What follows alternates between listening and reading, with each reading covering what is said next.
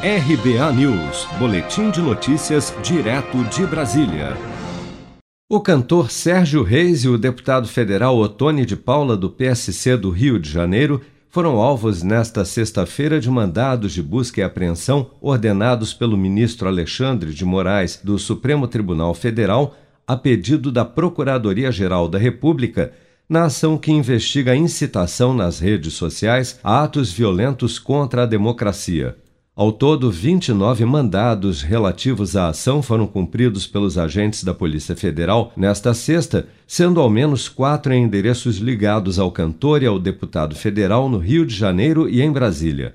No último fim de semana, circularam nas redes sociais áudios em que o cantor Sérgio Reis afirma que ele, juntamente com grandes produtores de soja e caminhoneiros, irão cercar Brasília e parar o país em setembro caso o Senado não aprove o voto impresso e não retire todos os ministros do STF. Vamos ouvir.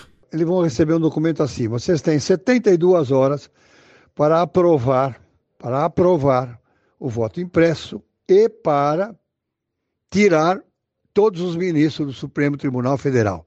Não é um pedido, é uma ordem. Vocês vão ter uma ordem. É assim que eu vou falar com, com, com o presidente do Senado. Isso é uma ordem. Se vocês não cumprirem 72 horas, nós vamos dar mais 72 horas, só que nós vamos parar o país. Já está tudo armado, o país vai parar. Tudo. Norte a sul, leste a oeste.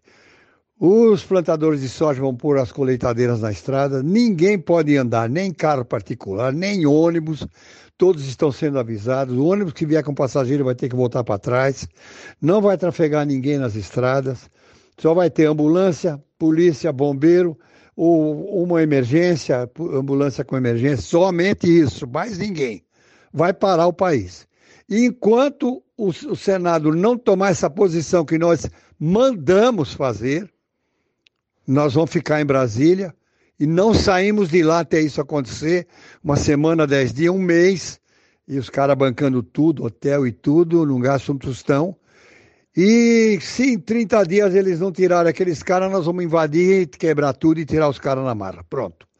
Já o deputado Otone de Paula foi denunciado pela PGR ao Supremo em julho de 2020 pelos supostos crimes de difamação, injúria e coação em vídeos publicados na internet com ataques e ofensas a Alexandre de Moraes, nos quais o parlamentar chama o ministro de lixo, tirano, canalha, entre outras ofensas, pela decisão que libertou o jornalista Oswaldo Eustáquio, mas que o proibiu de usar as suas redes sociais.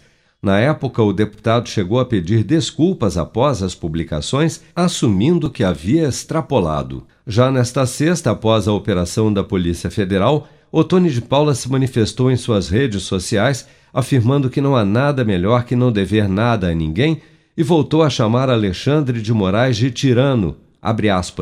Vamos manter essa mesma postura e vamos para cima, vamos para frente, tentando ver se esse país muda, se a gente consegue ter dias melhores nesta nação. Não temos medo da tirania, seja ela de quem for, inclusive do nosso tirano, senhor ministro Alexandre de Moraes. Fecha aspas. Você está preparado para imprevistos? Em momentos de incerteza como o que estamos passando, contar com uma reserva financeira faz toda a diferença. Se puder, comece aos pouquinhos a fazer uma poupança. Você ganha tranquilidade, segurança e cuida do seu futuro. Procure a agência do Sicredi mais próxima de você e saiba mais. Sicredi, gente que coopera cresce. Com produção de Bárbara Couto de Brasília, Flávio Carpes.